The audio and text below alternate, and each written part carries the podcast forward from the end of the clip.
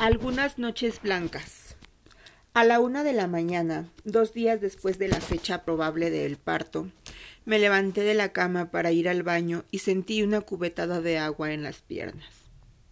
La, la doula me dijo por teléfono que en cualquier momento podían comenzar las contracciones, que avisara al doctor y que tratara de dormir. Podía pasar mucho tiempo antes de que fuera momento de ir al hospital. Traté de dormir, pero empezaron las contracciones y el dolor era muy fuerte. Entré a la regadera para que el calor ayudara a relajarme y volví a la cama. En la mañana vinieron mi madre y mi tía. Entre ellas y Alejandro me ayudaron a vestirme y me dieron un pan con crema de cacahuate. El dolor era tremendo, pero no tanto como lo imaginaba, no tanto como los cólicos que me daban en la adolescencia que me hacían desmayarme cada vez que me bajaba. Al menos este dolor daba respiros, segundos de paz. Como a las 10 a.m., el doctor dijo por teléfono que fuéramos al hospital para una revisión. Recuerdo llegar al hospital y salir del coche y abrazar a mi tía en lo que pasaba una contracción.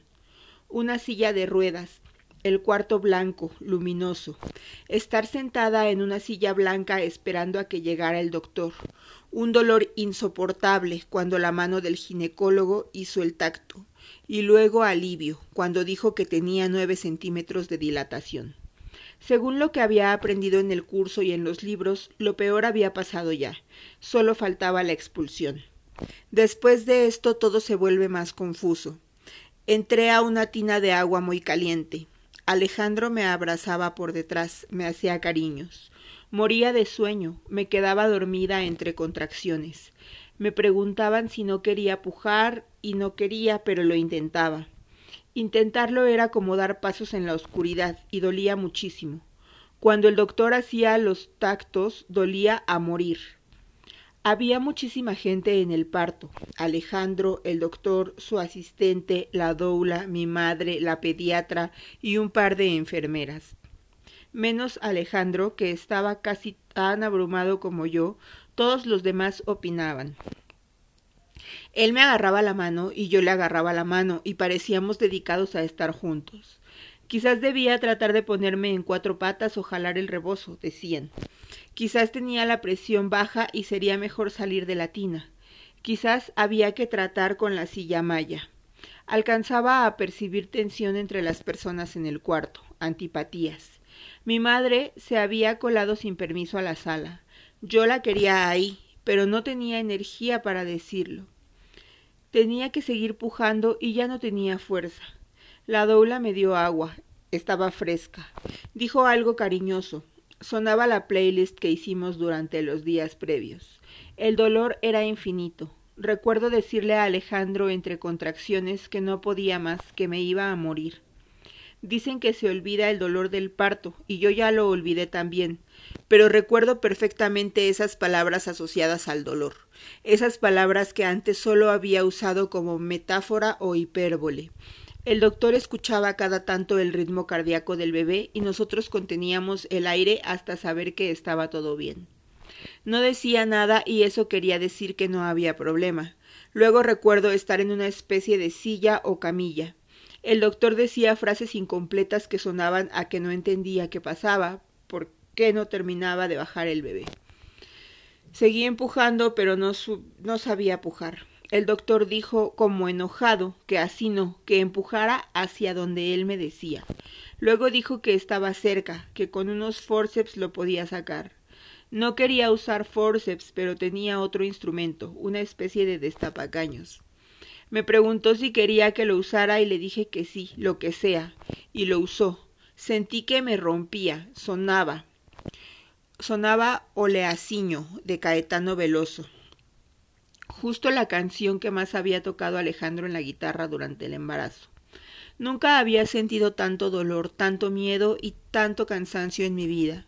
Nunca había sentido tampoco tanto alivio, en todos los sentidos de esa palabra, tanta ligereza, tanta liviandad, como cuando lo pusieron en mi pecho y nos quedamos viéndonos en silencio. Mientras tanto me cosían y salía la placenta. Pero era como si todo eso le estuviera pasando a alguien más. Yo estaba completamente ahí, mirándolo. Sus ojos eran de un negro absoluto, casi no se veía la parte blanca. Eran ojos negros y húmedos, como de obsidiana líquida, de obsidiana viva. La primera noche en el hospital, antes de dormir, la enfermera nos dice que estemos atentos, porque a los bebés recién nacidos a veces se les olvida respirar. Por supuesto, pasamos la noche en vela y aterrados. Están mis tías, mi madre y mi primo en la sala de la casa, viéndolo dormir en su hamaca diminuta mientras platicamos. Cuando se mueve o hace algún ruido, la plática se detiene y todos aguantan la respiración. Ya pasó mi parto, pero me lo tengo que imaginar. Mi parto, el de mi hijo, ¿de quién es el parto? ¿De quién nace o de la parturienta? Nuestro parto lo viví pero no lo observé. Desde mi perspectiva era imposible verlo. Lo viví pero no lo vi, y por eso me queda como un mito, algo que tengo que imaginar.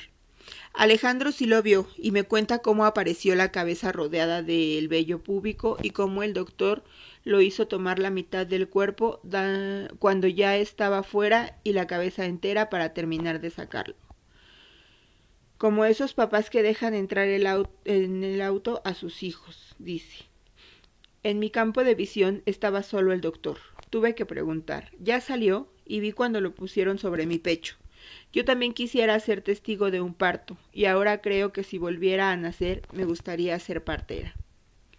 Dice Adrian Rich que nadie habla de la crisis psicológica de tener un primer hijo, de la emoción, de los sentimientos escondidos hacia la pobre madre, de la sensación confusa de poder e impotencia, de esa nueva sensibilidad que puede ser vivificante, desconcertante y agotadora. De mi cuello para abajo todo mi cuerpo es un desastre, desgarres, suturas y sangrados, como si hubiera explotado. A veces no puedo creer que haya estado adentro de mí. ¿En dónde? ¿Cómo había espacio suficiente para un niño de ese tamaño? Trato de imaginarlo en el útero haciendo los gestos, los movimientos que hace ahora. Me resulta casi imposible. Virginia Woolf tenía prohibido ser madre por su esposo, su hermana y su doctor, que pensaban que la maternidad implicaba demasiado estrés para su vulnerable estado mental. En su diario, en la entrada del 21 de diciembre de 1925, escribe acerca de su amiga y amante Vita Sackville West. Su maternidad, aunque es un poco fría y dura con sus niños, la hace ser lo que yo nunca he sido, una mujer verdadera. En Orlando hay una escena extrañísima, casi al final, llena de eufemismos hiperbólicos, tan enigmáticos que solo en el último par de oraciones queda claro que Orlando, esa mujer que alguna vez fue hombre, estaba embarazada y acaba de parir. Wolf se burla como nadie de los tabúes que rodean el embarazo y el parto. En una fotografía para Vogue, Wolf aparece usando el vestido de su madre con los ojos tristes mirando al suelo. Su madre murió cuando ella era muy joven. Esta tarde viene Laura con su hijo, que nació dos semanas antes, a conocer a Silvestre. Me sorprende lo similar que se siente cargarlo, la suavidad de su pelo, su olor, el amor inmediato que siento hacia él. Podría ser mi hijo, pienso, me fijo también en las diferencias, lo suave de su llanto en comparación con el de Silvestre, lo fácil que agarra el chupón que a Silvestre sigue sin interesarle. Los niños no se hacen mucho caso entre sí, a duras penas voltean a verse. Hace rato que no veo a Laura, pero estamos en contacto todo el tiempo. No se le nota el cansancio ni el dolor de la cesárea, la veo fuerte y alegre como siempre. Como casi todas las visitas, lo primero que hace es preguntarme por el parto. Le cuento lo que tengo claro, que no es mucho, porque los sucesos están fragmentados en mi mente por una serie de pantallas negras que atribuyo a la enorme cantidad de tiempo que pasé con los ojos cerrados. Pero mientras hablo voy recordando otras escenas. Las palabras las van sacando de no sé dónde. Laura me escucha y cuando termino me cuenta lo que no pudo contarme después de su parto. para no meterme prejuicios y miedos. El suyo fue un parto larguísimo, que terminó en cesárea por una serie extraña de complicaciones. Eso lo sabía. Lo que no sabía era que nuestro doctor había sido poco compasivo, casi violento. La había asustado, la había regañado por no avisarle cuando se rompió la fuente y se había quejado con su asistente de lo mucho que estaba tardando el parto, porque eso ponía en entredicho un desayuno que tenía al día siguiente. Yo tampoco lo recordaba particularmente empático ni amable durante mi parto. Recordé de pronto su voz de entrenador de CrossFit diciéndome qué hacer, diciendo así no, casi con rabia. Recordé sentirme culpable, con miedo, segura de que algo estaba haciendo mal. De pronto estábamos las dos doblemente enojadas, por la una y por la otra. Esto que llaman el baby blues me dan ataques de llanto, en los que se confunde el cansancio con la alegría y con un amor doloroso de tan grande. Llevamos al bebé a que le hicieran la prueba del tamiz metabólico. Le sacaron seis gotas de sangre del talón y yo lloré más que él. En inglés sería algo parecido a dar el parto. Give birth. Margaret Atwood se pregunta quién lo da, a quién se le da. Dice que definitivamente no se siente como una entrega cordial de mano a mano. El tiempo pasa lento por las noches y rápido durante el día. Recuerdo ese poema de Seamus Heaney sobre San Kevin, el santo que extendió su mano para rezar, y como su celda era tan pequeña, tuvo que sacar la mano por la ventana, y ahí un mirlo puso un huevo, y San Kevin esperó con la mano estirada por días y por semanas hasta que del huevo nació otro mirlo y se echó a volar. Así se siente el embarazo, así las noches de lactancia. Durante el parto mi madre detestó al ginecólogo y todavía más a la pediatra. La enfureció cómo trató a Silvestre cuando acababa de nacer, con absoluta frialdad, como si estuviera manipulando un objeto, empacando una maleta y no vistiendo por primera vez a un ser que venía de aterrizar en el mundo. Así que mientras la pediatra lo medía, lo pesaba y lo vestía, mi madre se acercó a hablarle a Silvestre, a decirle palabras cariñosas al oído. Pocos días después de que naciera Silvestre, me agregaron a un chat de lactancia. Doscientas o más mujeres lactantes que comparten tips para congelar la leche, fotos de rosaduras, descargas de insultos contra algunos esposos negligentes y recomendaciones de marcas de zapatos para bebés, entre otras mil cosas. Lo amo y lo detesto. Desde hace algunos días estoy al pendiente del chat con una angustia terrible. Hay un niño enfermo de cáncer. Su madre nos pide que recemos por él. Yo no sé rezar ni creo que sirva de nada, pero me dan ganas de hacerlo para que se salve ese niño que no conozco. Cada rato pienso en él, recuerdo las fotos que nos manda su madre. No sé si son las hormonas, pienso que no es normal que me angustie tanto. En una semana tengo que mandar el informe de la beca, un adelanto con las primeras páginas del libro. Sigo sin recordar cuál era el punto de ese proyecto. Con la computadora en las piernas abro un archivo de viejas notas, pero en la construcción de al lado están vaciando cemento y el ruido despierta a Silvestre y rompe en llanto.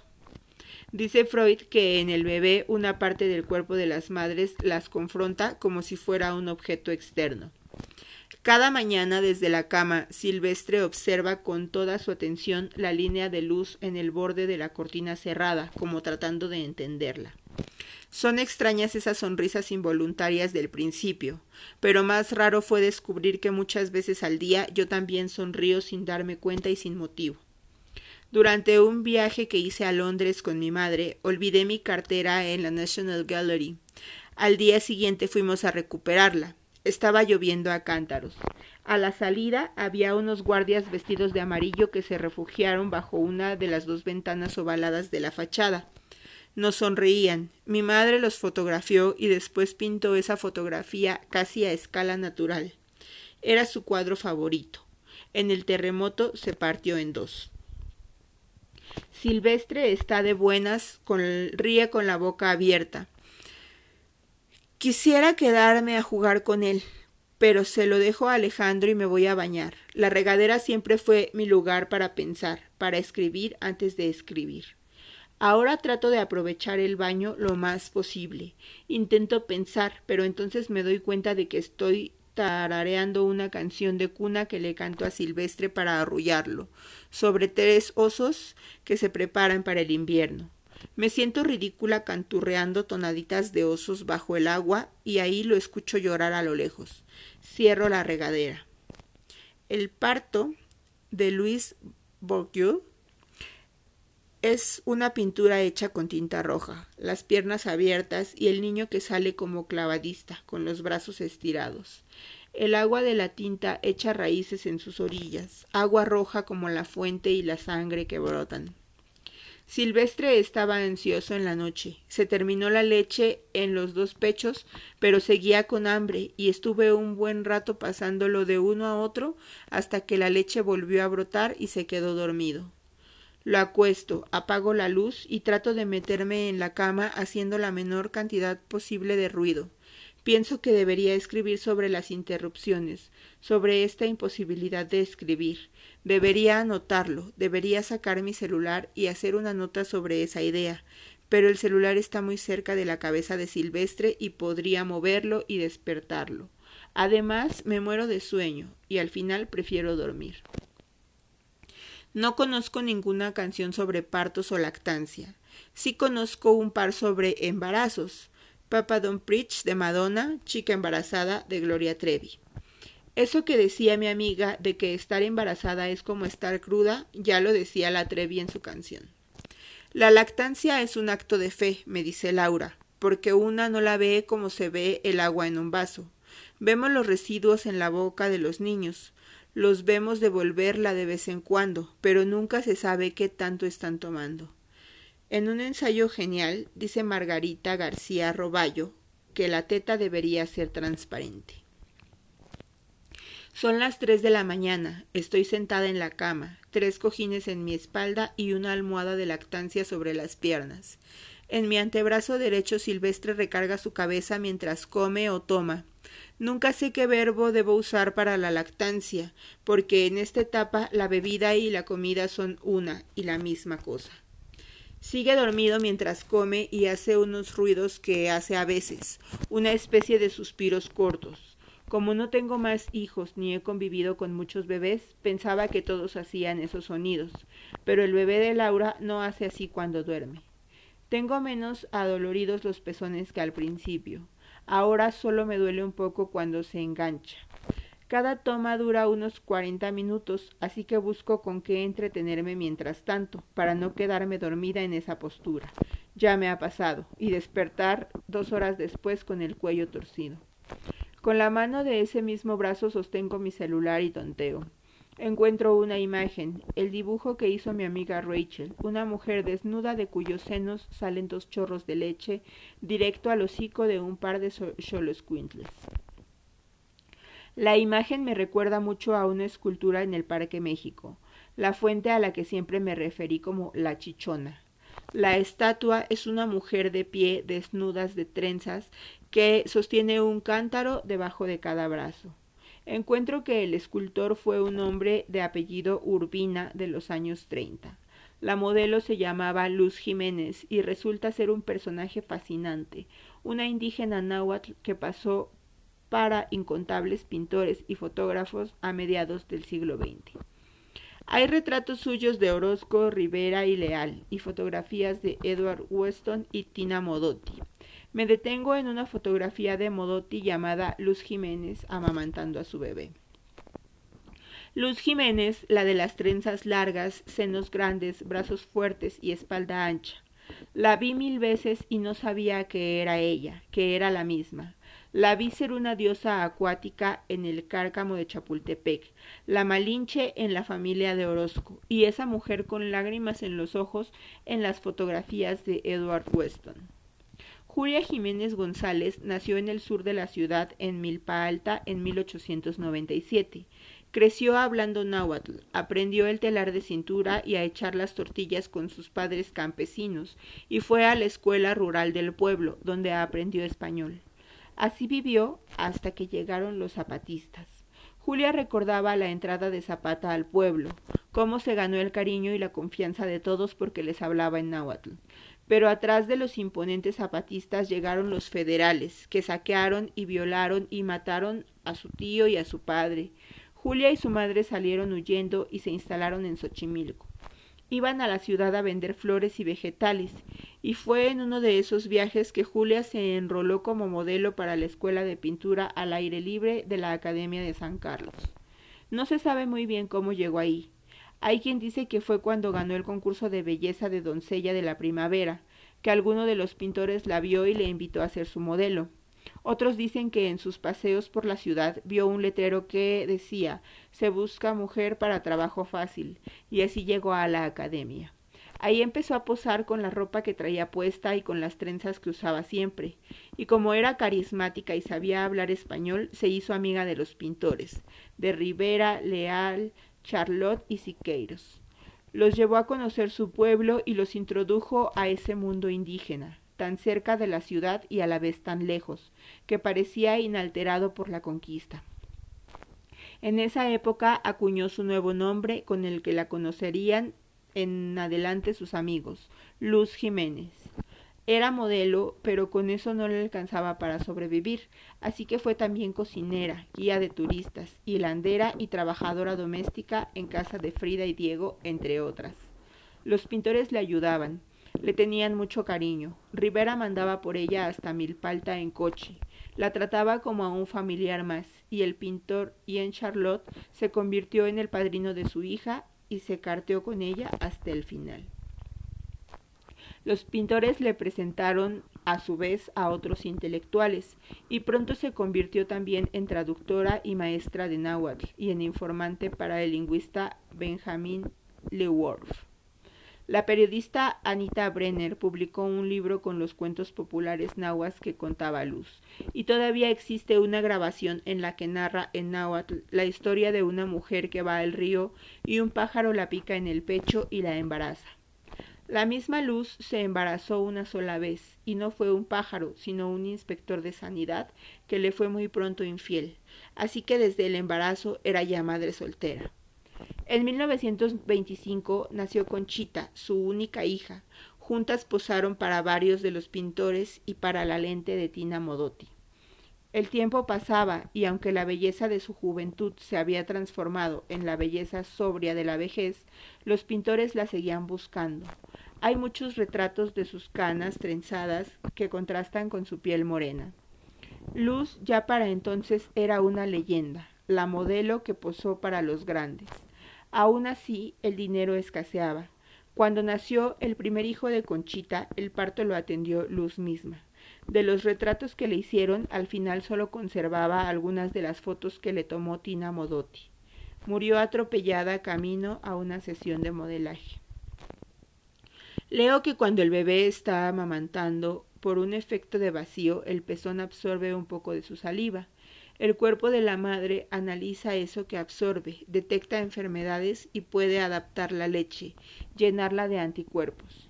Las palabras están sobrevaloradas. Hoy se me olvidó desayunar. Susan Griffin también escribe sobre las interrupciones de la maternidad y los fragmentos que produce. Dice que tenemos solo iluminaciones breves entre las interrupciones que hay que registrar luego ponerlas una junto a otra con la esperanza de que algún día más tarde podamos darle sentido. Llevo tres días con fiebre por exceso de leche. Silvestre toma menos de lo que yo produzco y los conductos se bloquean y eso causa la calentura. En medio del delirio febril pienso que la leche es una acción más que una sustancia. Se necesita la succión para generar la leche si el niño no se prende al seno, no hay leche. La leche es un vínculo. Es como la electricidad o el magnetismo, un tipo de energía que surge de dos seres al estar cerca.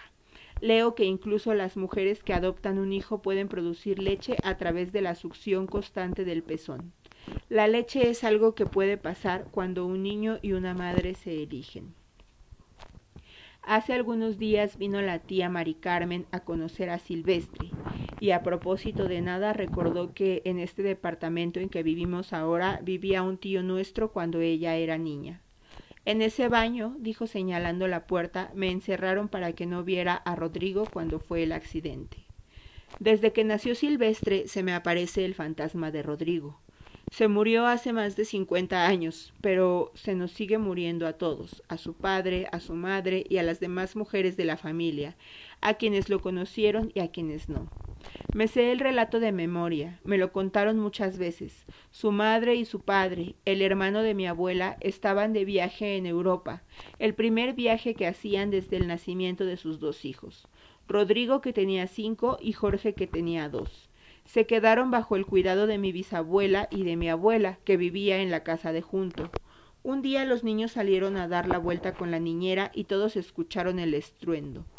Salieron mi bisabuela, mi abuela y mi tía Mari Carmen, que tenía la misma edad que Rodrigo. Un borracho atropelló a los niños en la banqueta. Las heridas del más chico eran más escandalosas, pero mi abuela, que además de doula fue enfermera, pronto se dio cuenta de que el grande tenía derrames internos. Encerraron a Mari Carmen en el baño del departamento donde ahora vivimos para que no viera lo que pasaba. Corrieron al hospital. El grande murió de inmediato y el más chico estuvo muy grave. Lo operaron de la columna, pero se salvó. Cuentan que mi bisabuela nunca se perdonó no haberlos podido proteger. Hasta el día de su muerte siguió llorando cada que recordaba el episodio. En los últimos años de mi abuela, cuando la demencia senil la había llenado de angustias, se le aparecía el fantasma de un niño. Preguntaba por él. ¿Dónde está el niño? ¿Quién lo está cuidando? Mi madre no conoció a Rodrigo, pero heredó la certeza de que el mundo entero, incluso las banquetas, la esquina de su propia casa, son lugares peligrosos. Ahora que existe Silvestre, despertó en mí ese mismo miedo, el miedo de mi bisabuela, de mi abuela y de mi madre. Vivo en la misma esquina donde ocurrió el accidente y cada tanto se me aparece el rostro de ese niño que sonreía con la boca desdentada, el pelo revuelto y los ojos rasgados, en el retrato que guardaba mi abuela en su petaquilla. La madre de Rodrigo decía que se hubiera suicidado de no ser por el niño más chico. Pienso en esa historia porque creo que así, si la tengo en mente, es menos probable que se repita. Aunque a veces creo que al imaginarlo, más bien lo invoco. Y entonces hago un esfuerzo enorme por ya no pensar en eso. Tengo a Silvestre en las piernas, subo y bajo la rodilla para que el movimiento lo entretenga. Dos amigas vinieron a visitarme y discuten una novela nueva que leyeron hace poco. Me da curiosidad, digo que la quiero leer. No la leas ahorita, me responden. No me explican por qué, pero me imagino un montón de cosas, principalmente niños muertos. Como si supieran con cuánta fuerza intento en estos días no pensar en eso. Pero pienso en eso. Desde que nació Silvestre tengo más miedos que nunca. Es diminuto y sé que es fuerte, pero parece muy frágil. En todas partes encuentro amenazas y peligros. Tienes que ver la piel dura de Truffaut, dice mi madre, como si todavía tuviera tiempo para ver películas. Repito todo el día en mi mente la idea de escribir sobre las interrupciones para no olvidarla, hasta encontrar un momento para escribir.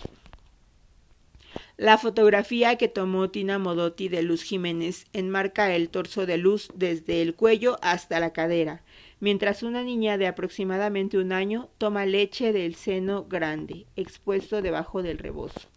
La blusa blanca holgada se levanta desde abajo para destapar el pecho. La niña tiene los ojos cerrados, su pelo es muy corto, negro y lacio. Tiene en la oreja una arracada y usa un vestido blanco, con puntos y cuello bordado. Por el tip de artesanía de la arracada sabemos que es una niña indígena, dice un crítico de arte. De los brazos de la mujer cuelga un rebozo y las manos debajo se posan una sobre otra. La mujer toma a la bebé en brazos. No vemos su cabeza, no son los sujetos los protagonistas de la foto, que pareciera más bien ilustrar una abstracción, la acción de amamantar. Hay un conjunto hay un continuo desde el embarazo hasta el destete, una serie de transformaciones en el cuerpo de la mujer encausadas a dar vida, Incluso después del parto, cuando la vida ya está, por así decirlo, dada, en los momentos de amamantar, la mujer sigue dando vida de su propia vida, de su tiempo, sus brazos, sus pechos y su fuerza para alguien más. Hay una lista enorme de adjetivos que se podrían usar para el momento de la lactancia. Doloroso, delicioso, agotador, vigorizante, terrible, extraño y maravilloso. Eso retrató Tina Modotti en esa foto. Ese ser alimento. Hay otra foto distinta, aunque casi idéntica a la primera. Es un acercamiento mayor. Ya no vemos la blusa ni los brazos, solo el seno y la cabeza de la niña, que esta vez tiene los ojos entreabiertos, como a punto de quedarse dormida, en ese trance en que entran los bebés al tomar leche. Esta vez la niña tiene puesta su mano diminuta sobre el pecho. Es un gesto muy común en los bebés, que acarician el seno mientras amamantan jugando. A la mañana siguiente de esa investigación nocturna, eso es lo último que recuerdo, la mano de esa niña. Debo haberme quedado dormida poco tiempo después. La solución para la fiebre de la leche es ponerse coles frías en los pechos. Las coles se parecen a la anatomía interna de un seno. Hay un poema ahí, me dice Laura. Le digo que no escribo poemas y no me cree. Alejandro y yo estamos traduciendo el libro de Rivka Galchen, Pequeñas Labores, un conjunto de ensayos breves sobre bebés. El libro resuena tanto con nuestra propia experiencia que más bien parece que Rivka nos traduce a nosotros, dice Alejandro. Uno de los fragmentos es idéntico al que yo escribí sobre Frankenstein. También compara a la criatura con un bebé y a Frankenstein con la madre. También enumera los hijos que perdió Mary Shelley y cuenta que su madre murió en el parto. Semanas después veo una serie australiana, una comedia sobre maternidad y ahí está otra vez la referencia a Frankenstein. Imposible ser original escribiendo sobre maternidad somos tantas y tantas y nuestras experiencias tienen todo en común, muchísimas diferencias y tal vez todo en común. Deben ser horribles, dice mi prima después de tanta cercanía, esos primeros días en que tu hijo va a la escuela. Son horribles, confirma mi madre, pero solo un par de días. Después se siente una alegría enorme de estar sola. Compara a Drenrich el acto de amamantar con el acto sexual. Dice que puede ser igual de tenso, doloroso, cargado de sentimientos de incomodidad o culpa, y a la vez puede ser delicioso, una experiencia reconfortante, en esencia llena de ternura y sensualidad. En la pintura Dios dando a luz hay una mujer desnuda con el rostro mitad negro y mitad blanco. Al fondo se ve el espacio exterior con galaxias, soles y planetas. La mujer está pariendo, la cabeza del bebé ya está afuera. Debajo de las piernas abiertas hay un letrero que dice God Giving Birth. Cuando la pintora Mónica Shaw expuso esta obra en 1971, el alcalde del pueblo inglés en el que vivía amenazó con demandarla por blasfemia y obscenidad. Prohibió que sus pinturas se expusieran en el pueblo entero. El clima de intimidación la sofocaba. So estaba en ese tiempo amamantando a su segundo hijo. El cuadro de mi madre titulado Emergencia quedó prácticamente intacto después del terremoto. La pintura retrata con detalle obsesivo, casi hiperrealista, un vidrio roto. Una aplicación registra de qué lado amamanto y por cuánto tiempo. En promedio, amamanto un total de ocho horas al día, una jornada laboral.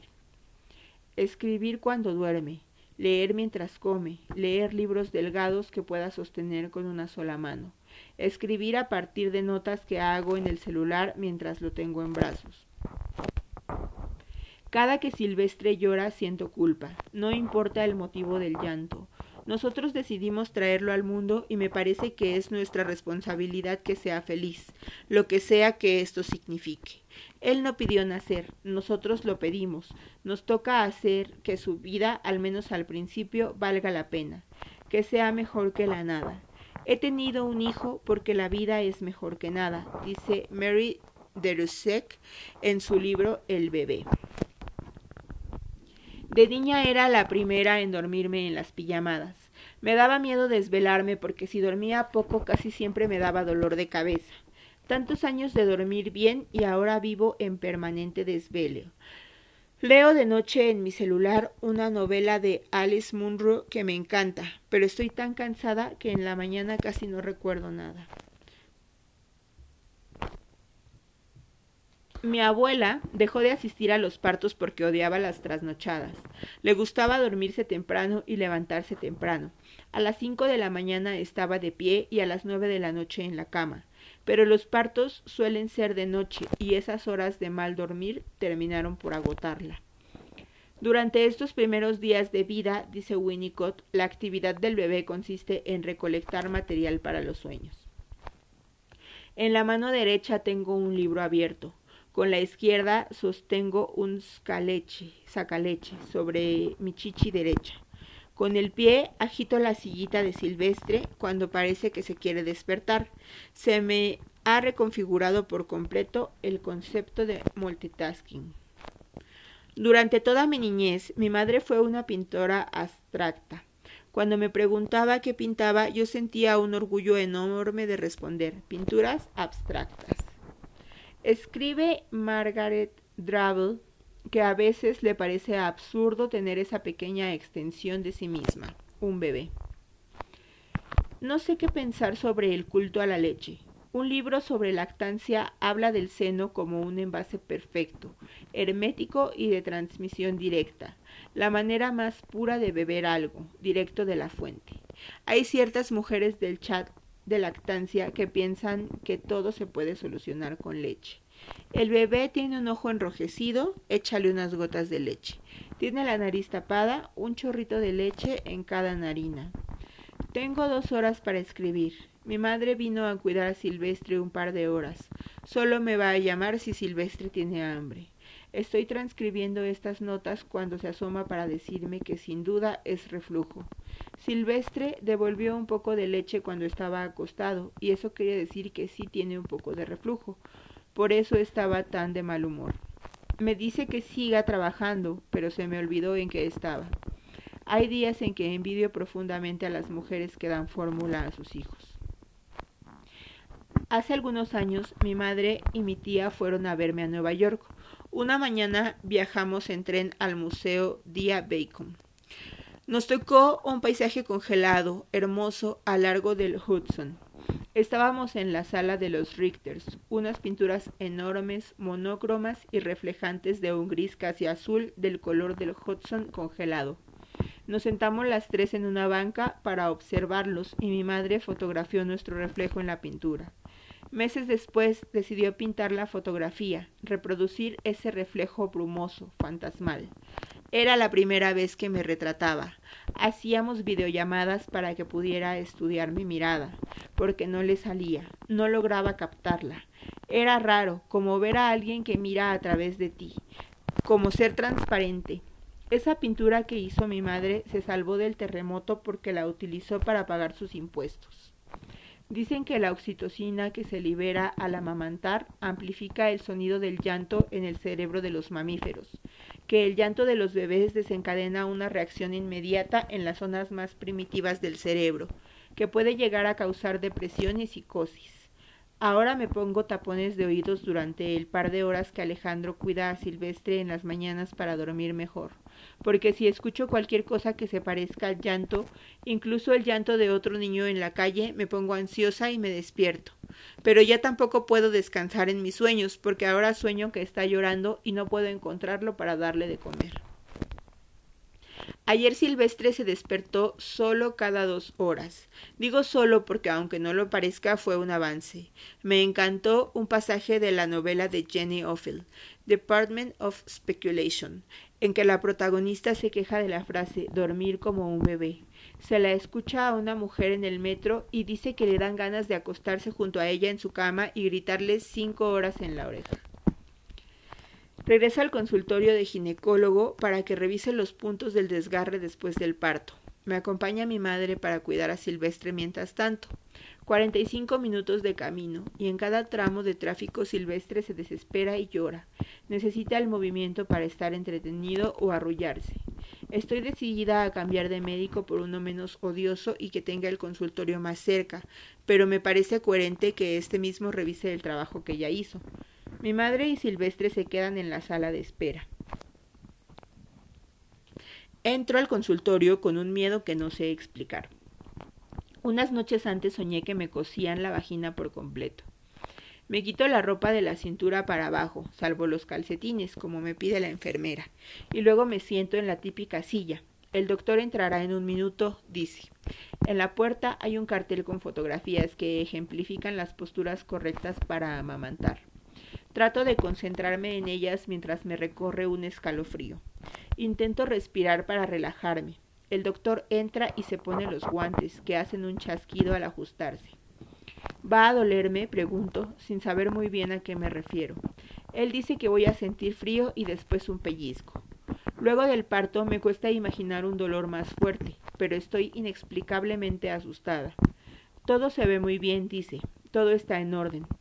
Puedo vestirme y me espera en su consultorio. Pregunta si no he tenido molestias. Le comento que un par de dolores y no se sorprende. Solo si hay sangrado, como de una llave abierta, me llamas, dice. Y luego con curiosidad, como si me hubiera atendido otro doctor, pregunta ¿Cuánto duró tu parto? La fuente se rompió a la una de la mañana y nació a las seis de la tarde, digo. Pero esa no es la respuesta que busca. Dice que todas nos confundimos con esa pregunta. ¿A qué hora llegué al hospital? A las once de la mañana. ¿Y nació a las seis? Sí. Fue largo entonces, fue largo, repito. Y luego de un instante de silencio me cuenta que se va a vivir a Playa del Carmen. Le ofrecen trabajar en una nueva clínica, tener aprendices, vivir junto a la playa. ¿Y sus hijas se quedan? Las hijas se quedan, responde. ¿Por qué se va? Se quedó con mal sabor de boca después de la pelea con el otro hospital. Quiere empezar de nuevo, tener una nueva vida. Se va la próxima semana. Vendrá una vez al mes a dar consulta, por si quiero verlo el año que entra. Miento casi con gusto cuando digo que seguramente lo haré. Los tutores de la beca rechazan mi petición de modificar el proyecto. El cambio de tema es demasiado drástico. El proyecto nuevo, este libro, es muy distinto. Pero te va a hacer bien distraerte por un rato, pensar en otra cosa, dice la tutora. Me resigno. Para el proyecto original tendría que ir a revisar tesis de doctorado y copiar cédulas y ver exposiciones. Son tantas las dificultades de salir, además de lo mal que la pasa silvestre en el coche. Todavía quiere comer todo el tiempo y en muchos lugares no hay sitio para amamantar o es muy incómodo. Es difícil cargarlo a él y a la carriola al mismo tiempo, etc. Tengo tan poco tiempo para escribir que mejor invento. No me queda más opción. Me imagino a través de fotos y notas antiguas que recorro los espacios, como si tuviera todo el tiempo del mundo para pasear y pudiera además hacerlo sola. Mi hijo me está convirtiendo en lo que nunca quise ser, novelista. Después de sus partos, mi madre, mi tía y sus bebés vivieron un año con mi abuela. Ella las cuidaba, las ayudaba con esas noches eternas del principio. Mi tía dice que estaba más tranquila cuando mi abuela estaba con el niño que cuando ella misma lo atendía. Tengo la sensación de que yo también tuve a este hijo para ellas, para mi madre, mis tías y mi abuela, como una ofrenda. Lo tuve para ellas y lo tuvo por ellas, porque sé que están ahí incondicionalmente. Las otras fotografías de esa misma serie de 1927 que tomó Tina de Luz y Conchita cuentan una historia. La cámara las enmarca de cerca, se ven sus cabezas y solo un poco del torso. En una, la madre le explica a la niña algo que las dos observan. Tienen la mirada baja, puesta en el mismo punto, pero el objeto no se alcanza a ver. Solo aparecen los labios abiertos de luz a media palabra. En otra foto, la madre sigue hablando, mientras la niña observa un objeto que tiene en su pequeña mano, algo redondo y plano, quizás una moneda. Quizás la madre le está explicando lo que es una moneda, quizás le está pidiendo que no se la meta a la boca. En la tercera foto la niña seria mira a los ojos de la cámara, a los ojos de Tina que quizás le habló. Luz, en cambio, tiene la mirada en otra parte, como si estuviera pensando en algo más. Con el parto perdí todo el pudor. Todas esas personas vieron mi cuerpo en su condición más vulnerable, en su transformación más grotesca y escatológica. Nada de sus excreciones, de sus formas y sucesos me parecen ya vergonzosos. Amamantar en público me incomoda solo cuando sé que a las personas de alrededor les incomoda.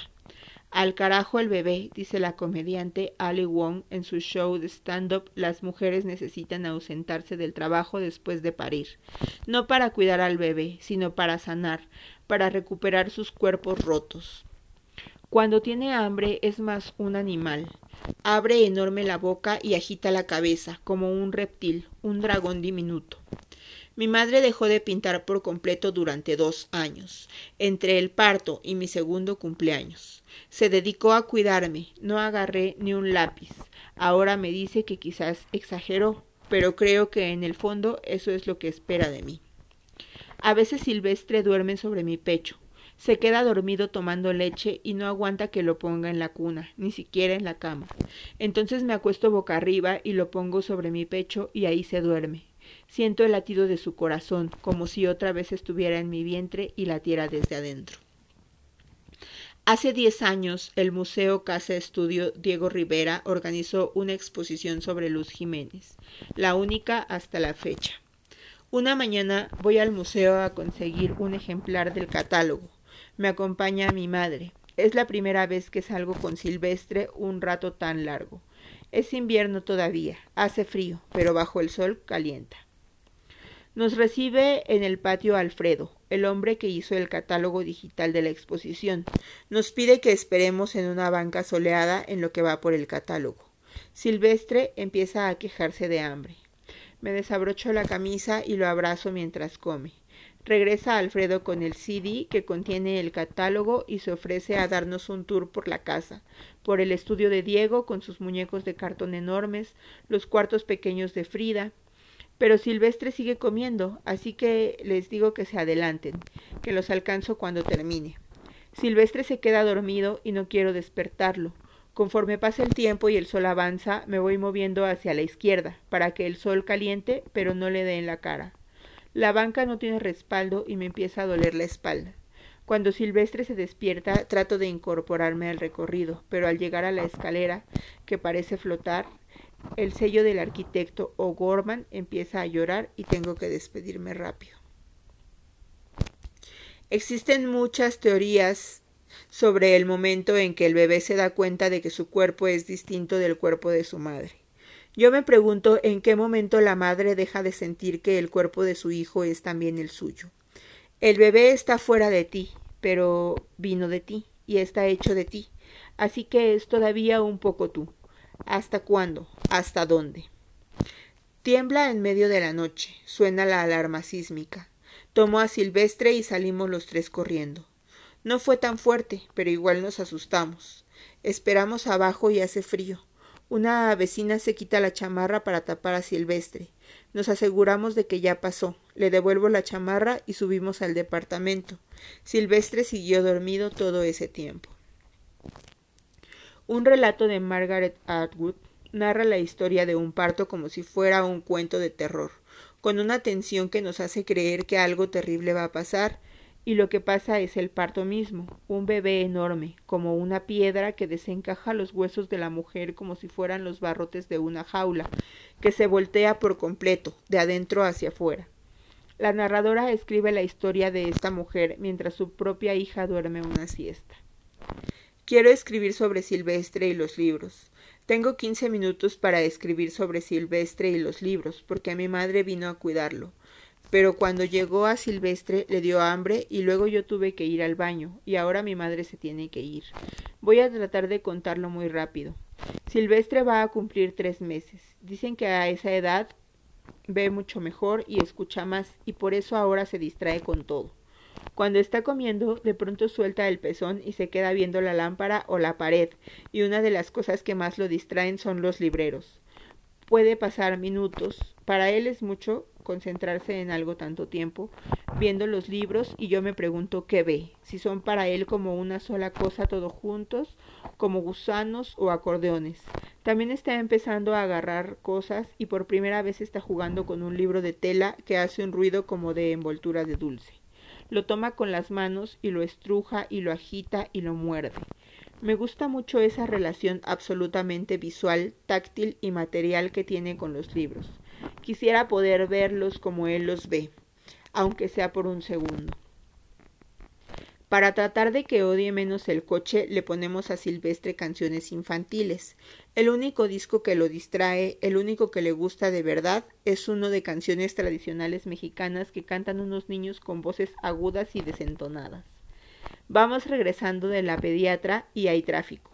Escuchamos el disco entero y cuando nos bajamos Alejandro pregunta por qué todas las canciones mexicanas para niños hablan de gente muerta. Rosario Castellanos tiene un ensayo sobre eso. Dice que el niño mexicano se entretiene con la muerte como si fuera un compañero de juegos, que lo arrullan las canciones sobre la muerte y que se duerme pero de miedo, para escaparse. Al final se le hace tan familiar la muerte que puede con mucha facilidad reírse de ella. Hace muchos años leí Los Ingrávidos de Valeria Lucelli, y nunca se me olvidó ese fragmento sobre las novelas de largo aliento. La narradora tiene dos hijos y dice que no la dejan respirar. Todo lo que escribe tiene que ser de corto aliento, de poco aire.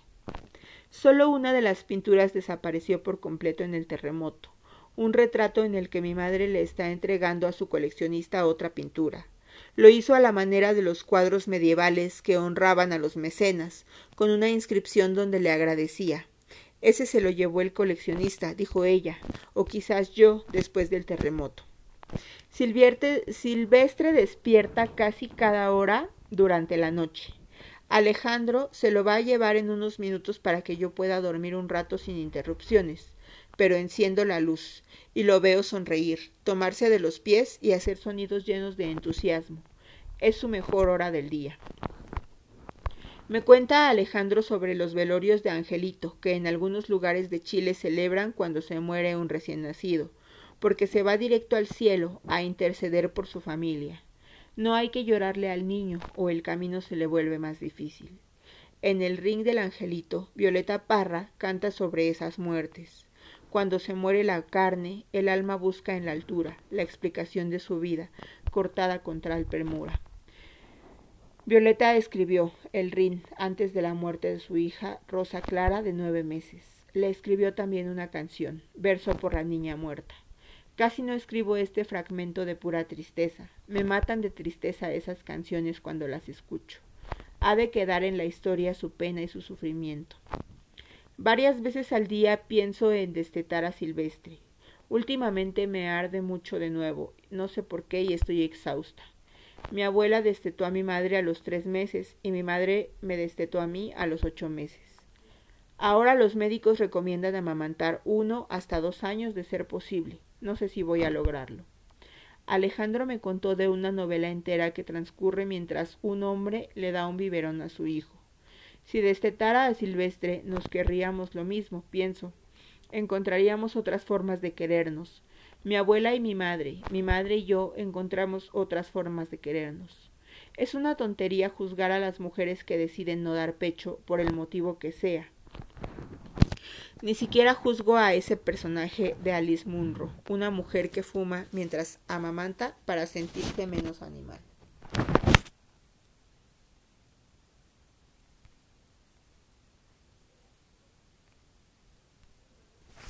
Precioso ese fragmento del diario de Daniel Arrea que dice Dormiste casi toda la noche. Mis pechos de leche se vaciaron sobre la sábana. La mancha tiene forma de mapa antiguo. Y también, qué pinche envidia eso de dormir casi toda la noche. Mi madre va al doctor y la acompañan su novio y mi tía.